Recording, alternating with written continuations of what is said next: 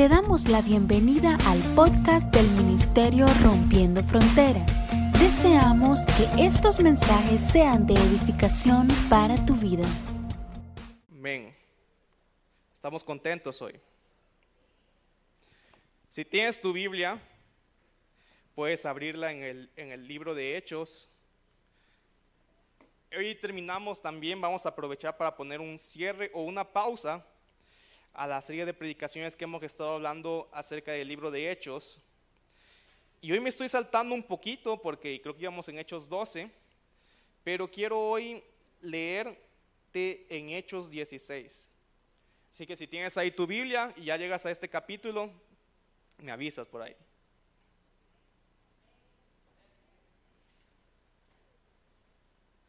Perdón, Hechos 17. Dale la vuelta a la página ahí. Hechos 17, versículo 1. Ok. Si no traes una Biblia, puedes también leer aquí en pantalla. Vamos a ir leyendo todos juntos. Así que voy a leer aquí. Estoy leyendo la nueva versión internacional. Y dice este pasaje: Atravesando Anfípolis y Apolonia, Pablo y Silas llegaron a Tesalónica, donde había una sinagoga de los judíos. Como era su costumbre, Pablo entró en la sinagoga y tres sábados seguidos discutió con ellos basándose en las escrituras les explicaba y demostraba que era necesario que el Mesías padeciera y resucitara. Y les decía, este Jesús que les anuncio es el Mesías.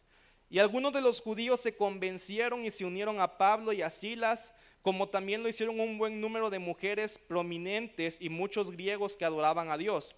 Pero los judíos, llenos de envidia, reclutaron a unos maleantes callejeros con los que armaron una turba y empezaron a alborotar la ciudad asaltaron la casa de Jasón en busca de Pablo y Silas con el fin de procesarlos públicamente, pero como no los encontraron, arrastraron a Jasón y a algunos otros hermanos ante las autoridades de la ciudad gritando, estos que han trastornado el mundo entero han venido también acá. Y ahí vamos a poner una, una pausa. Quiero que digas, estos que han trastornado el mundo entero han venido también acá. ¿Y cuántos de esos que pueden trastornar el mundo, que pueden transformarlo, están en este lugar? Estamos aquí, verá, los hijos del Señor, que tenemos en nosotros el poder de Jesús para poder transformar esta ciudad, esta nación. ¿Cuántos lo creen? Bueno, quiero que puedas ahí cerrar tus ojos y vamos a orar. Hoy quiero predicar un mensaje que titulé Cómo trastornar una nación.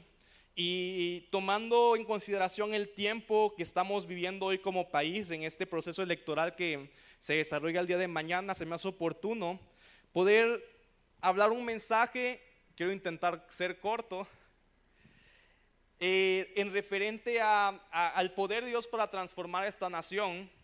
Y quiero que hoy podamos orar y pedirle que el Espíritu Santo nos hable. Así que cierra tus ojos ahí, vamos a orar.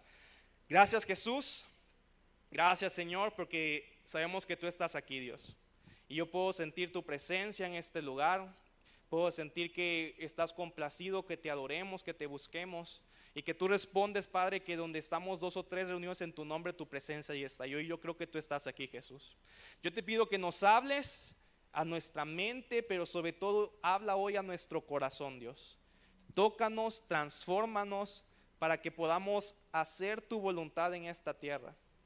En el nombre de Jesús, Espíritu Santo, muévete, Señor, y te pido que tu espíritu hagas lo que solamente tú puedes hacer.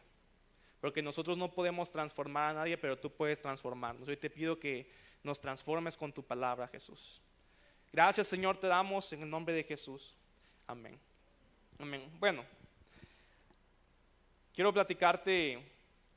Yo recuerdo que hace, hace varios años, un día, bueno, en México tiene muchos años que que todo este planteamiento político de legalización de aborto, legalización de matrimonio homosexual se viene como desarrollando, ya de hecho es, legal en muchos de los, de los estados, ¿verdad? Pero había hubo un año en el como que todo eso estaba bien en auge y claramente se esperaba de cierta manera cuál era la posición de la iglesia y cuál era la posición de muchos cristianos frente a todas estas, eh, todos estos movimientos que estaban desarrollándose en las diferentes ciudades. Y yo recuerdo que una persona un día se acercó conmigo y, me, dijo, ¿no? Como, ¿tú qué piensas de, esta ley? En, en, ese caso específicamente estábamos hablando de la ley de la legalización del aborto. Me dice, ¿tú qué piensas? Y yo sabía que él quería de cierta manera escuchar mi opinión como cristiano acerca del tema. Él era un cristiano recién convertido y quería tal vez escuchar de mí algo que yo tenía más tiempo de haber conocido a Jesús y quería saber como mi opinión. Pero creo que mi opinión no le gustó mucho porque yo le, yo le respondí que para mí no era tan importante eso. Y él se quedó como, ¿cómo?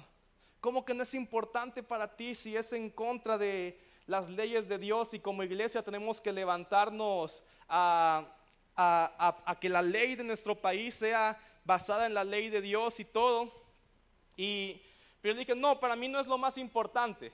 Entonces él se quedó como frustrado y creo que hasta decepcionado de la respuesta que yo le di. Pero quiero explicarte por qué, por qué lo digo. Y es lo que quiero plantearte en este momento. Así que no me juzgues tan rápido. Sabes, eh, como iglesia, y se da mucho en nuestros países, en América Latina, donde tenemos tal vez un, contexto histórico donde ha habido mucho abuso político, donde ha habido eh, mucha corrupción, y no solamente aquí en Honduras, sino que es, es, algo que a nivel América Latina hemos vivido muchos países. Entonces, los latinos tenemos como ya cierta reacción en nuestro corazón en temas políticos, tenemos ya como cierta aversión incluso a, la gente que es parte de este cuerpo político, ¿verdad?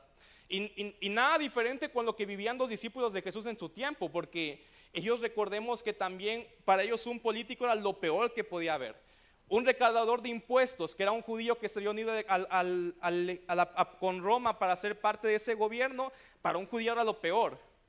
Y no se diga más hablar del César, no se diga más hablar de cualquier centurión romano, era lo peor, la peor escoria que podía haber para ellos. Y tenemos como de, de cierta manera este pensamiento y esta reactividad a los temas políticos y muchas veces llegamos a creer o llegamos a pensar y ver todos los problemas que nos enfrentamos como si fuera un problema político o como si fuera un problema religioso.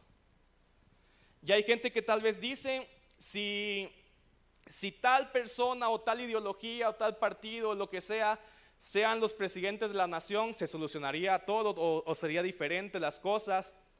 Hay gente que dice como, no, es que necesitamos que haya un presidente cristiano. Dicen, si hubiera un presidente cristiano, las cosas serían diferentes en nuestra nación. Y déjame decirte que no necesariamente. Porque yo conozco gente bien, bien cristiana y que a veces no sabemos ni cómo gobernar nuestra casa. Y, somos cristianos. O sea, amamos a Dios con todo nuestro corazón, pero nos cuesta trabajo gobernar la casa y no por ser cristianos vamos a gobernar bien una nación, ¿verdad? A veces, a veces como somos cristianos, decimos, no, si hubiera un presidente cristiano, todo se solucionaría. La deuda pública se acabaría. Hay un montón de cristianos que están endeudados. ¿No es así?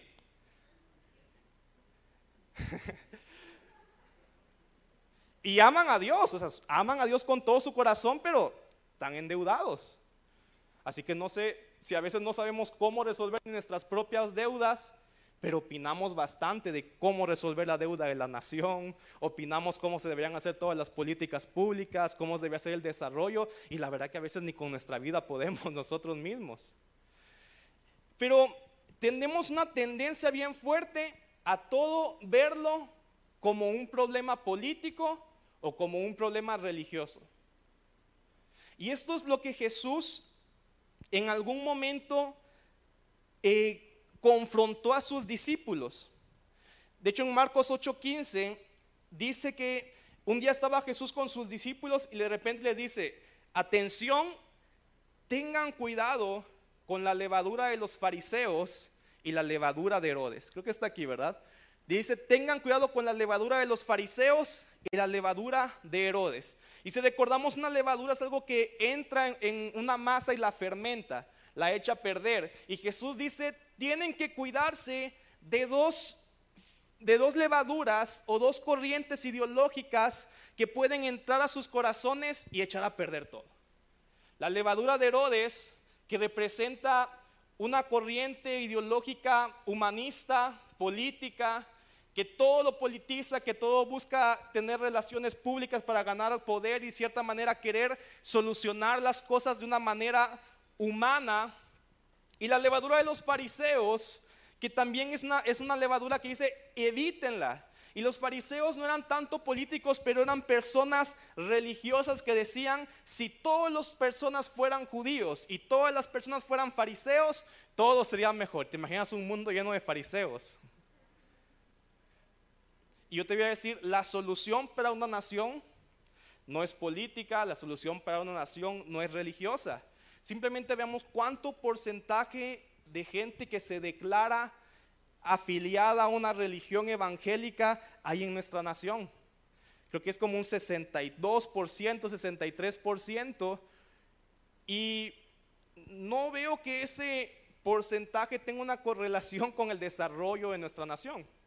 Entonces la religión tampoco es lo que nuestra nación necesita. Jesús fue muchas veces tentado a querer promover una postura política. Le llegaban y le decían, hey Jesús, ¿y tú qué opinas de los impuestos? ¿Qué estaban buscando ahí? que él pusiera una posición política, que él se pusiera a criticar al César, que él se pusiera a criticar a, los cobradores de impuestos, y Jesús era bien inteligente y siempre se zafaba, ¿verdad? Y en esa ocasión dice, bueno, denle al César lo que es del César, denle a Dios lo que es de Dios. En una manera dice, mire, yo no me voy a meter en esas cosas. Yo vine no con una tarea política, estaba diciendo tal vez Jesús en ese momento, yo vine otra cosa. Y eso es lo que hoy te quiero plantear en esto.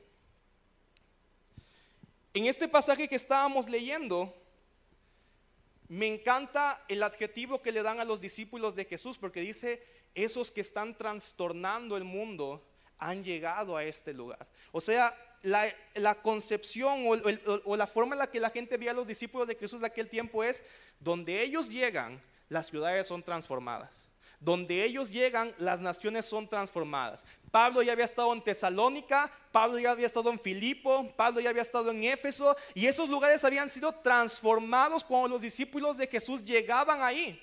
Y ellos sabían, si ellos que están llegando aquí, algo va a cambiar en nuestra nación. Pero déjame decirte que Pablo eh, Timoteo y la gente, Silas, la gente que lo estaba acompañando, no estaban trastornando una nación porque estaban hablando cosas políticas, porque estaban hablando religión, sino que ellos estaban haciendo algo más sencillo, que es lo que nuestra nación necesita. Ellos estaban impactando el corazón de las personas con el amor de Jesús. La levadura de los fariseos nos hace pensar que lo que nuestra nación necesita es una religión, o que lo que una persona necesita es una religión. La levadura de Herodes nos hace pensar que lo que se necesita es un cambio político. Pero Jesús estaba bajo un imperio romano y él nunca, nunca se metió en nada de buscar decir yo voy a acabar con Roma, yo voy a acabar con el César. Él simplemente ¿qué hizo? Empezó a tocar corazones. Entre ellos personas que eran parte de ese cuerpo político. Había un hombre que se llamaba Saqueo, que era conocido por ratero, quién sabe cuántos la había robado. Y probablemente cuando Jesús se encuentra con este político, muchos que esperaban que le dijera, eres un ratero, basura, devuelve todo. Pero Jesús le dice, quiero ir a tu casa a comer contigo, quiero encontrarme con tu familia, y ese encuentro que tiene esta persona con el amor de Jesús hizo que de su propio corazón transformado, él deseara, voy a devolver todo lo que robé. No porque una ley me lo pidió, no porque me cambié una religión, sino porque me encontré con el amor de Jesús que transformó mi corazón. Yo te decía al principio y contaba esta historia de que me preguntaban sobre las leyes de aborto, de todo esto. Yo decía, no es lo más importante porque al final una ley es el reflejo del corazón de un país. ¿Y cuántos saben que aunque sea prohibido abortar, si alguien quiere abortar lo va a hacer? Y aunque esté permitido, si mi corazón dice yo no lo quiero hacer, aunque está permitido, no lo voy a hacer.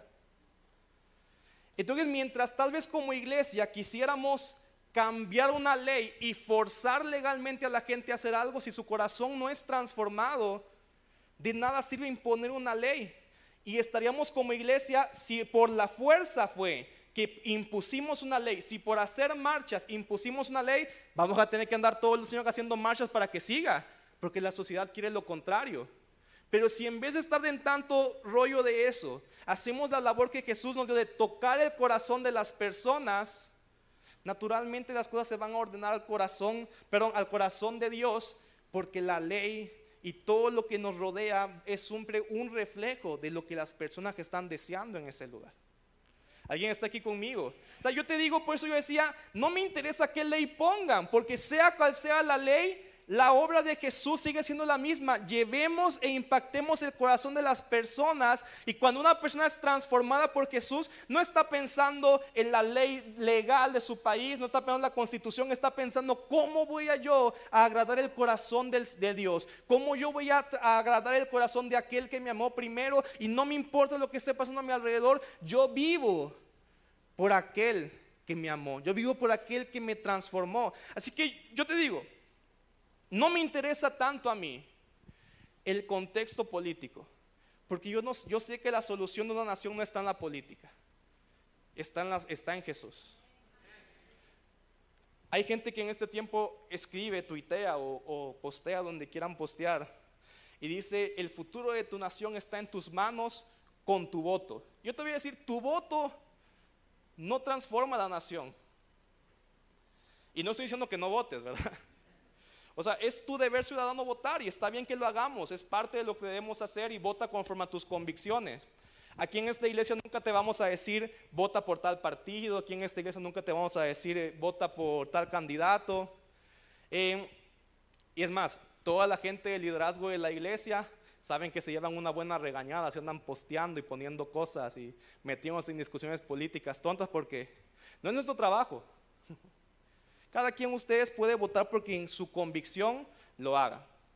Pero no politicemos a Jesús. Y sabes, eso es algo que a mí realmente me irrita un poco, porque yo te decía, a veces interpretamos todo como un problema político, pero qué feo es cuando también interpretamos a Jesús desde la política.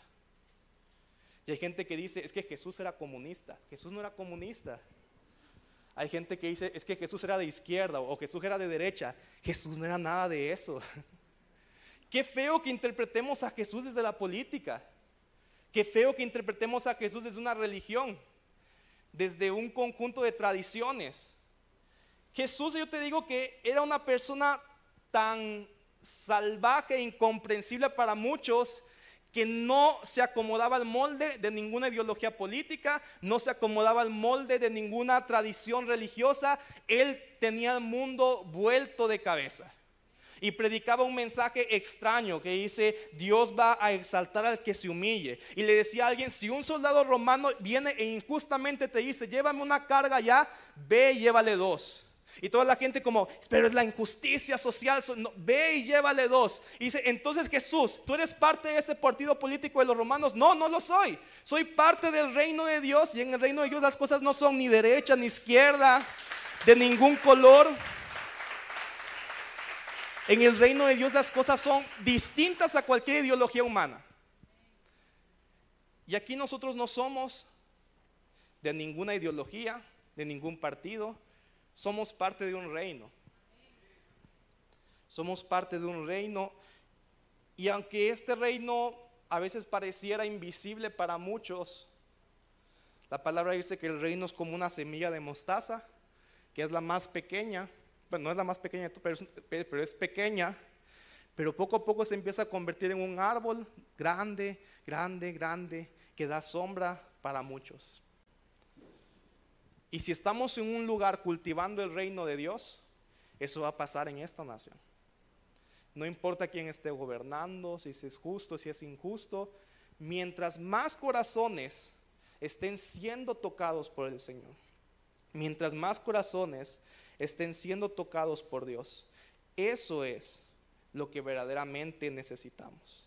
Eso es lo que verdaderamente necesitamos. Ahora, en esto no, no estoy tampoco diciendo que es malo que un cristiano se incorpore en, la política, en negocios o en cualquier cosa. No es lo que estoy diciendo, pero lo que yo te estoy diciendo es que,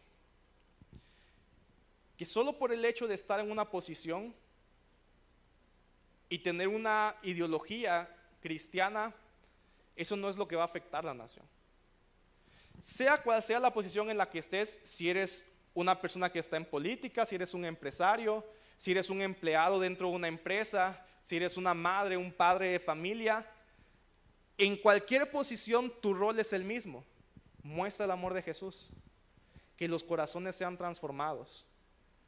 Toca a las personas con el amor de Jesús porque eso es lo que se necesita. Eso es lo que se necesita. Yo quiero preguntarte a ti, ¿cuántos de aquí han sentido que Dios ha transformado sus vidas? O sea, que también dicen, estoy lejísimos de ser perfecto, ¿verdad? Pero del día que conocí a Jesús a hoy, algo ha pasado. ¿Qué te transformó a ti? ¿Te transformó una religión? Yo te voy a decir, yo toda mi vida estuve en una religión cristiana, pero no fue hasta muchos años después que tuve un encuentro real y personal con el amor de Jesús que verdaderamente hubo un cambio en mi vida. A veces cumplía ciertas cosas de la palabra, pero porque la religión me tenía con miedo y mi abuelita también de que cualquier cosa me agarraban a cinturonazos, ¿verdad? Pero cuando conocí a Jesús, su gracia y su amor, ese amor es lo que me transformó y me sigue transformando hasta el día de hoy. No te cambió a ti tu vida una ideología, un partido político. Puedes cambiar de ideas tantas veces. Hay gente que entra a la universidad y en la universidad se creen filósofos, se creen Aristóteles, ¿verdad? Eh, sienten que se saben todos los pensamientos, son críticos, opinan de todo y todo, pero sus corazones siguen siendo el mismo. Porque un corazón no lo cambia una ideología, solamente Jesús puede transformar un corazón.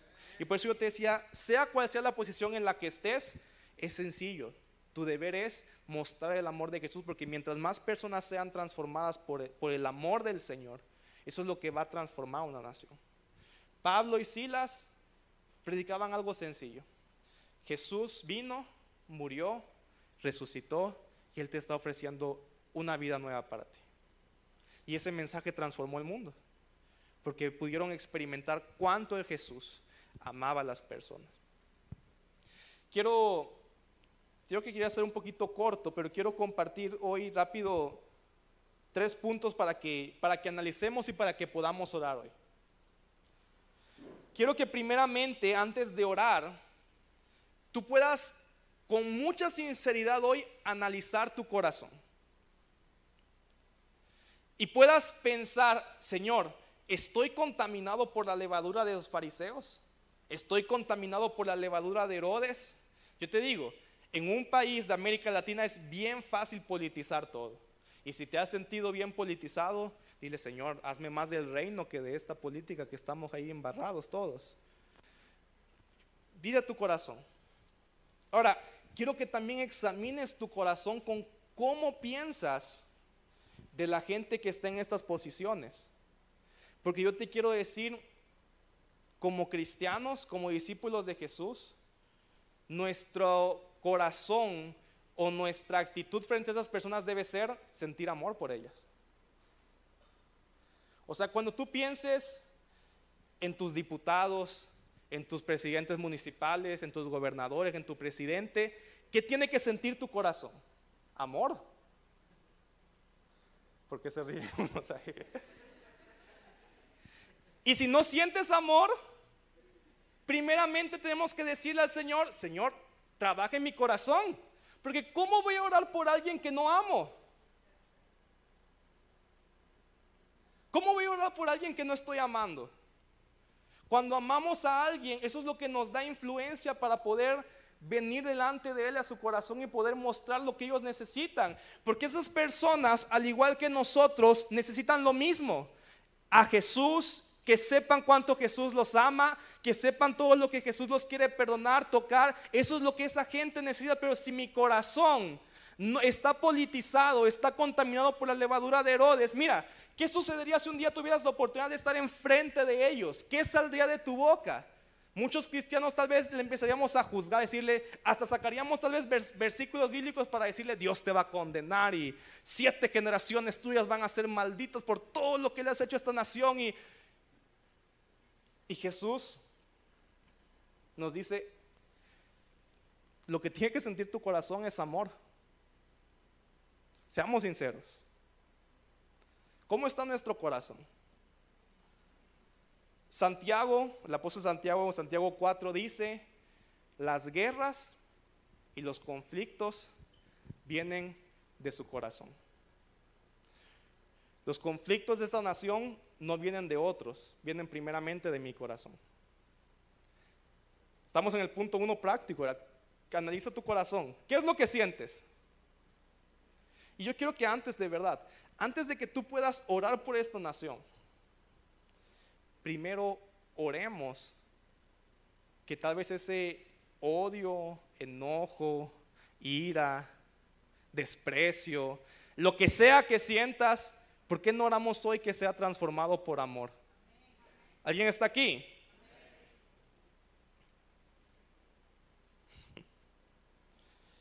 ¿Qué harías si, te, si tuvieras la oportunidad de hablar con una de estas personas? Te voy a decir lo que Jesús hizo.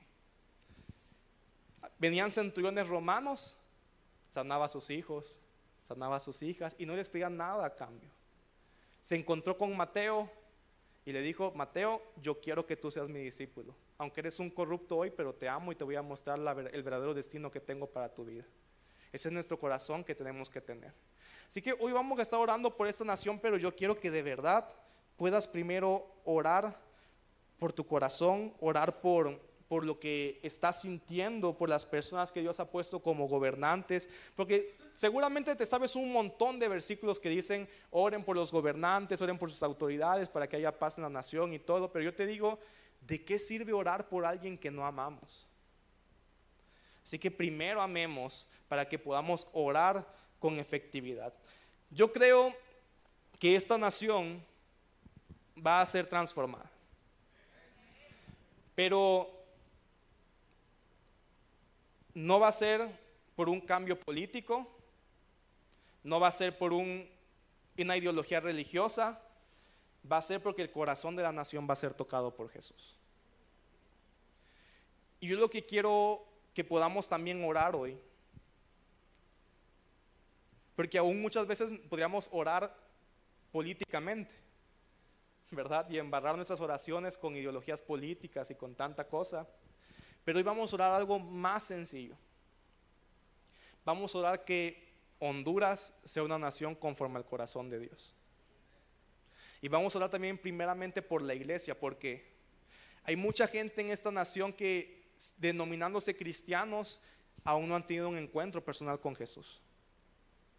Y yo quiero que esas personas sean tocadas por Jesús.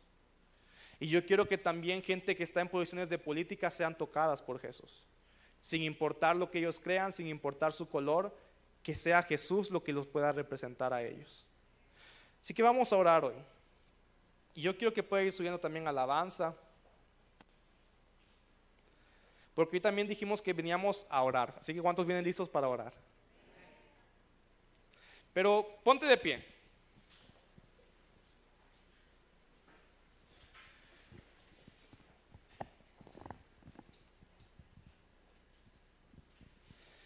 Quiero que puedas ahí primero orar conmigo.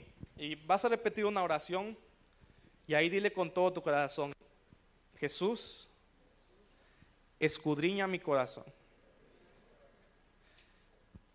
Muéstrame, Padre, si he sido contaminado por la levadura de los fariseos, por la levadura de Herodes.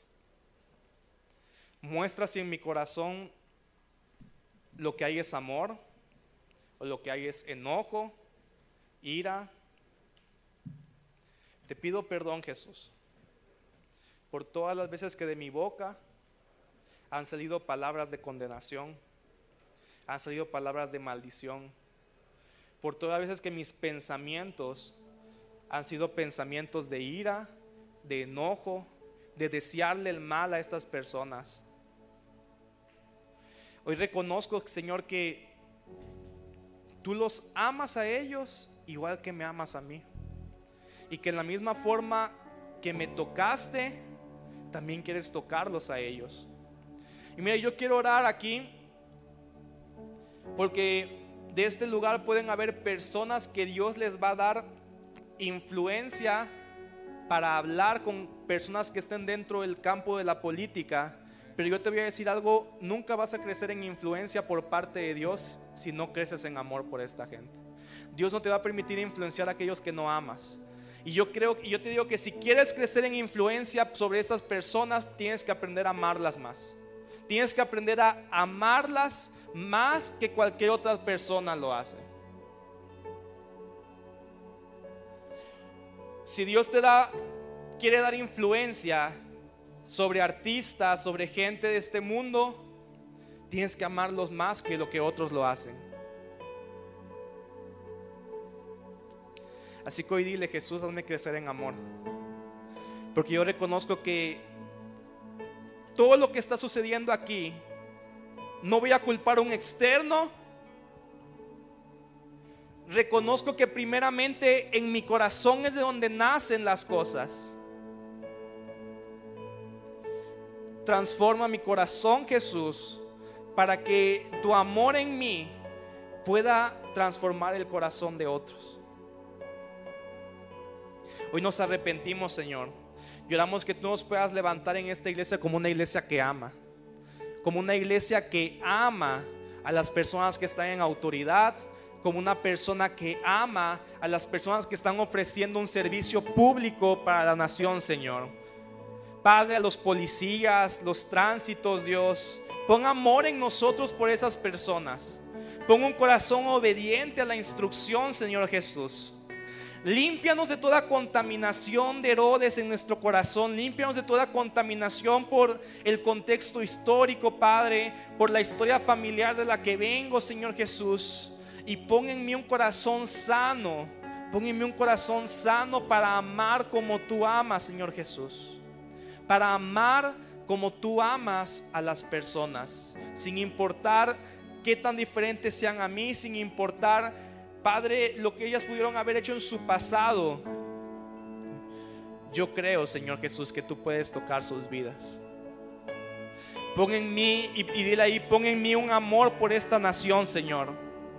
Pon en mí amor por esta nación, que en vez de que mis palabras, que muchas veces la maldicen y dicen que este país no podré lograr nada. Todas esas veces que dije cómo quisiera estar en otra nación, las veces que me he quejado y mi corazón se ha puesto como un, resentimiento, un enojo por la nación en la que hoy estoy viviendo, hoy como iglesia nos arrepentimos, Señor Jesús.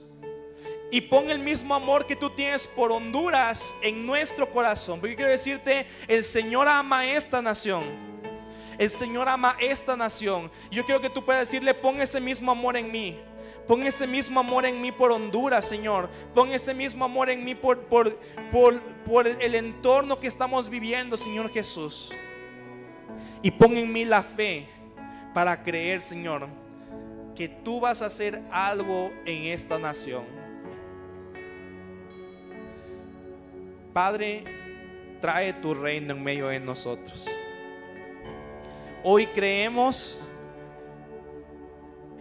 que el destino de esta nación no está en las manos de ningún partido, que el destino de esta nación no está en las manos de ningún hombre.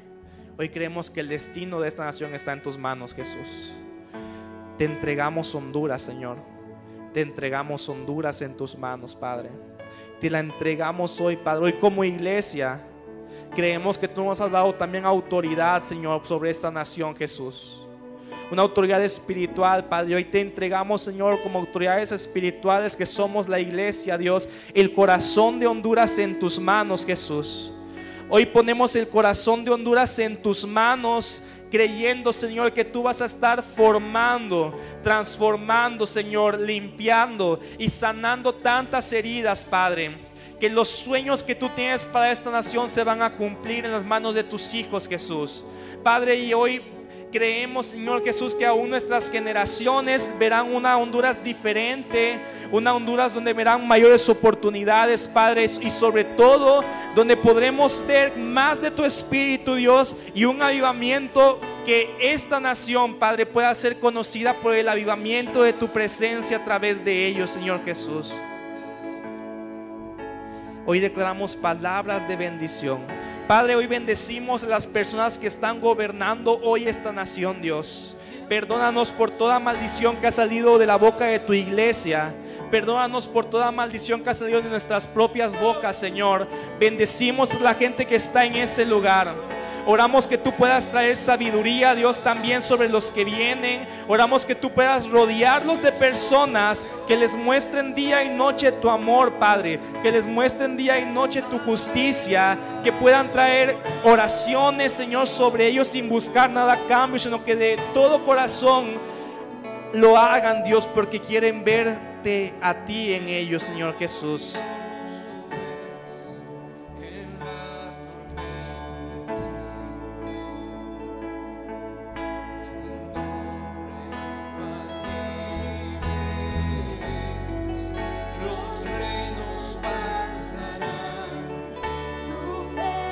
Vamos, adora un momento a Jesús. Él está en este lugar.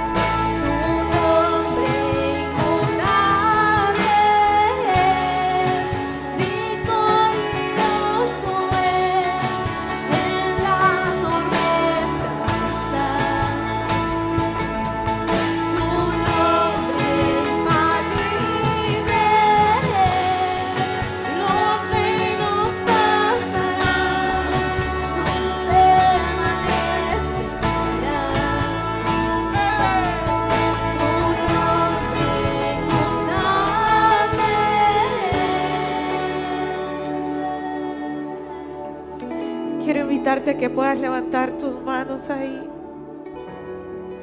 Te damos gracias, Señor, por tus bondades. Porque en medio, Padre, de todo el ambiente, de todos los planes que se están moviendo, Padre, aún en los secretos, Señor. Planes de hombres, Señor, planes de corrupción, planes de maldad, Señor, planes, Padre, que quieren traer condenación, desorden, ruina, Señor, sobre esta nación.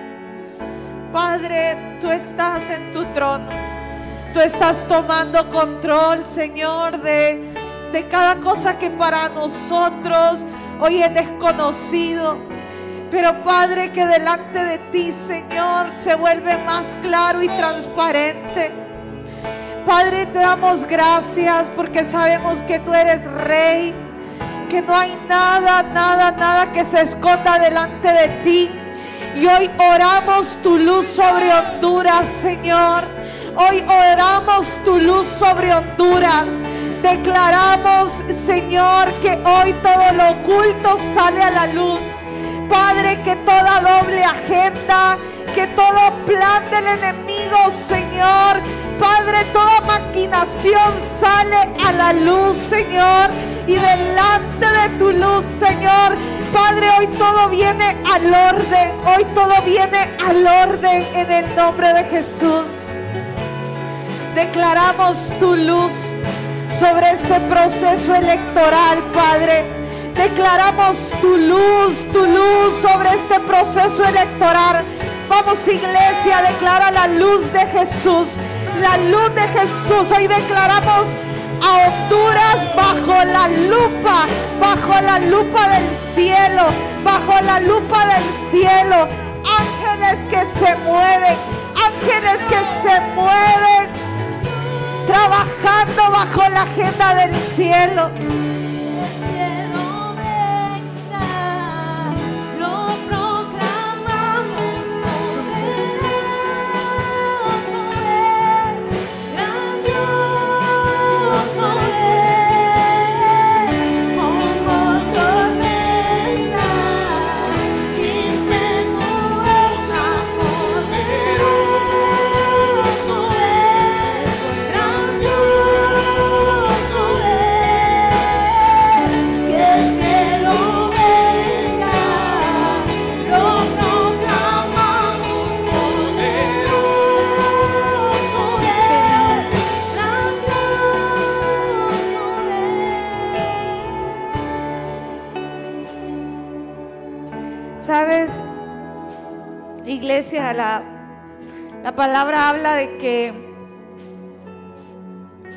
Que si el pueblo se arrepintiere, el Señor sanaría nuestra tierra. Y mientras escuchaba el mensaje, estaba ahí atrás, estaba escuchando el mensaje y de verdad que mi corazón era conmovido porque cuántos de nosotros quizás a lo largo de estas semanas, antes de este proceso electoral hemos estado defendiendo una posición ideológica en nuestro corazón.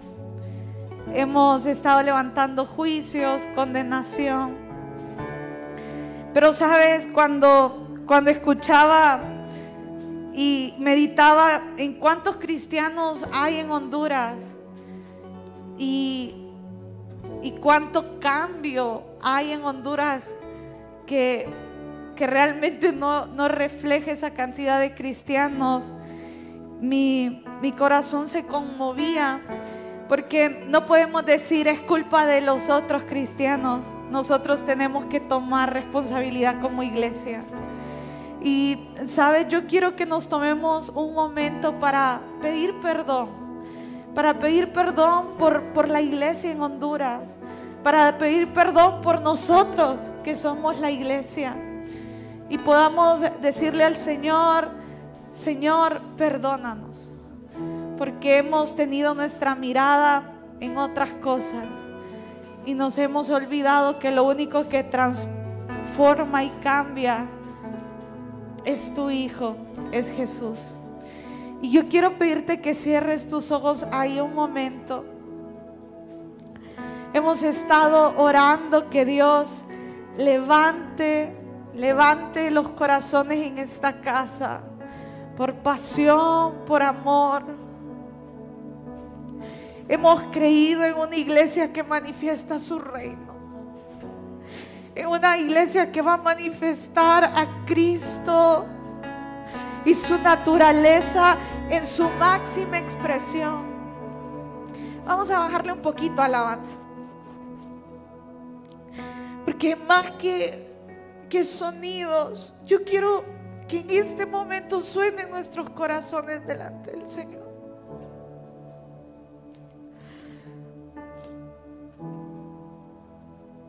Que le digamos, Señor, perdónanos.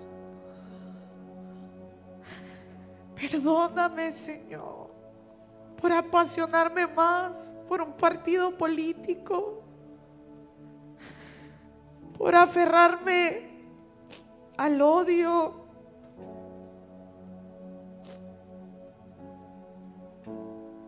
Por desesperanzarme, Señor, creyendo que,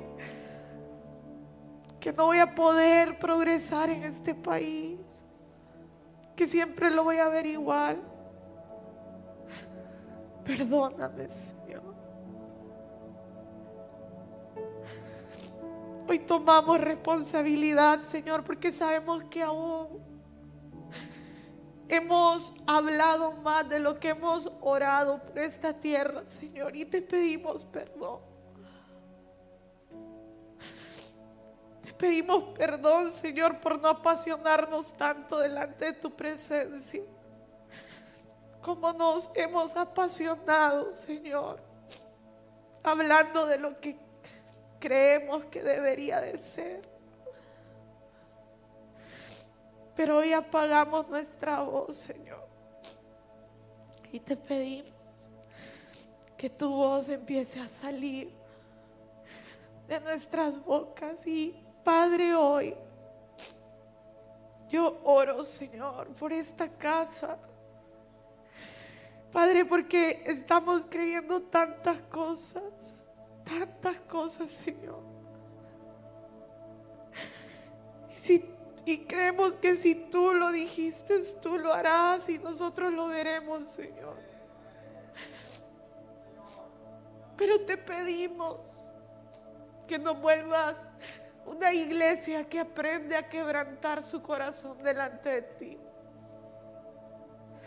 A entender que no somos nosotros, es tu gracia, Señor a entender de que si queremos cambiar y ver tantas cosas, necesitamos ser tan llenos de ti.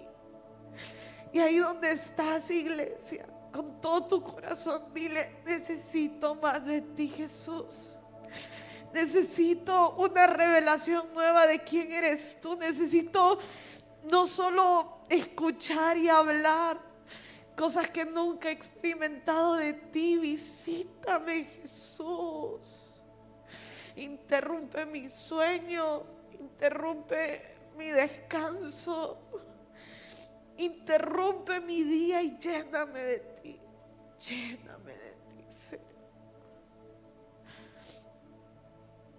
Hoy creemos, Padre, que Honduras va a ser mucho mejor, que nuestras familias van a estar aún mucho mejor. Yo Siento tan fuerte una palabra para las familias. Hay gente que ya había tirado la toalla con sus familias, se habían desesperado. Habían visto y dicho, esto ya no va a cambiar. Esta iniquidad generacional nunca se va a romper. Este patrón familiar se va a seguir repitiendo.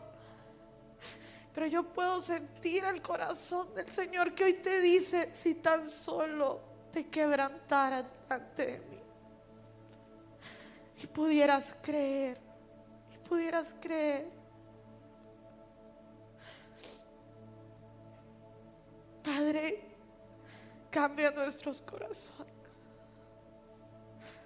para poder ver cambios en nuestra familia, para poder ver cambios en nuestra nación. Y Padre, hoy oramos, oramos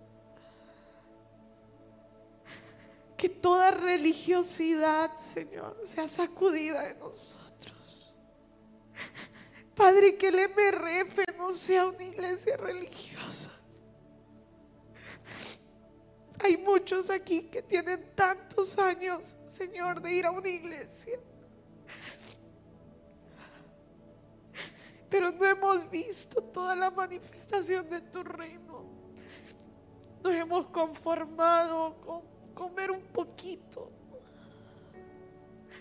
Pero lloramos, Señor, que esta iglesia se pueda despertar con un hambre de tu reino, con un hambre de tu cultura. Que nuestros pensamientos, que todo lo que somos, Señor, pueda estar puesto en ti que nuestra mirada pueda estar puesta en el cielo. Que así como Jesús oraba, que tu reino venga, que a cada minuto nosotros podamos estar, Padre, orando y creyendo que tu reino viene sobre nosotros, clamando ese reino. Y yo quiero invitarte que ahí donde estás, dile Señor, trae tu reino sobre mi vida.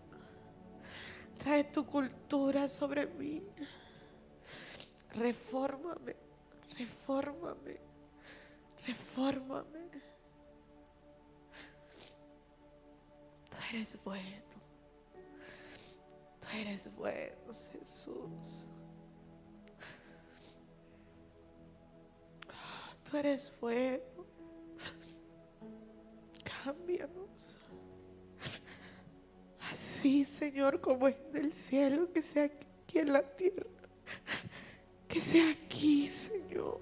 Entra cada casa, cada familia. Que lo que muchos no han visto en 30 años, Señor. En 10 años. Puedan empezarlo a experimentar ahora. Presencia que transforma, tu presencia que sana, tu presencia que liberta, tu gloria, Señor.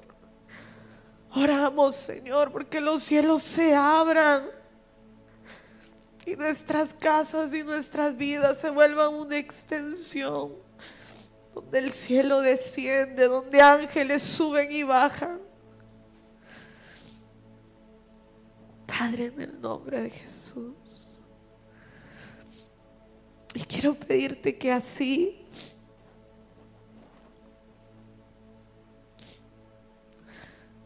tú puedas levantar en este momento. Vamos, vamos a levantar unos segundos donde vas a orar lo que el Espíritu Santo ponga en ti por Honduras, por el día de mañana.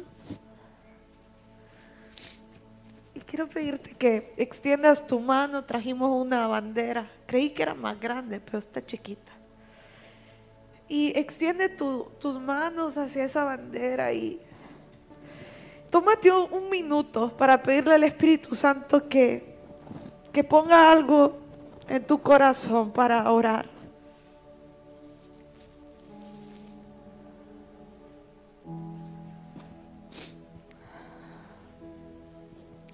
Y, si ya estás listo, yo quiero invitarte a que comiences a alzar tu voz.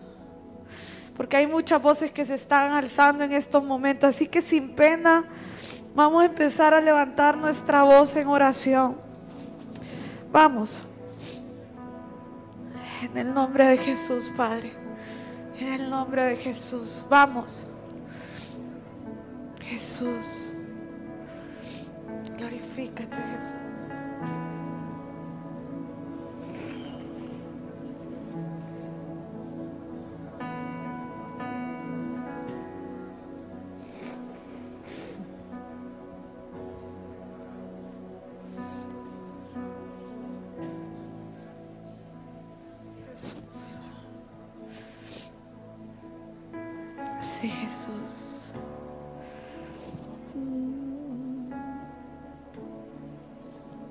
Eres bueno.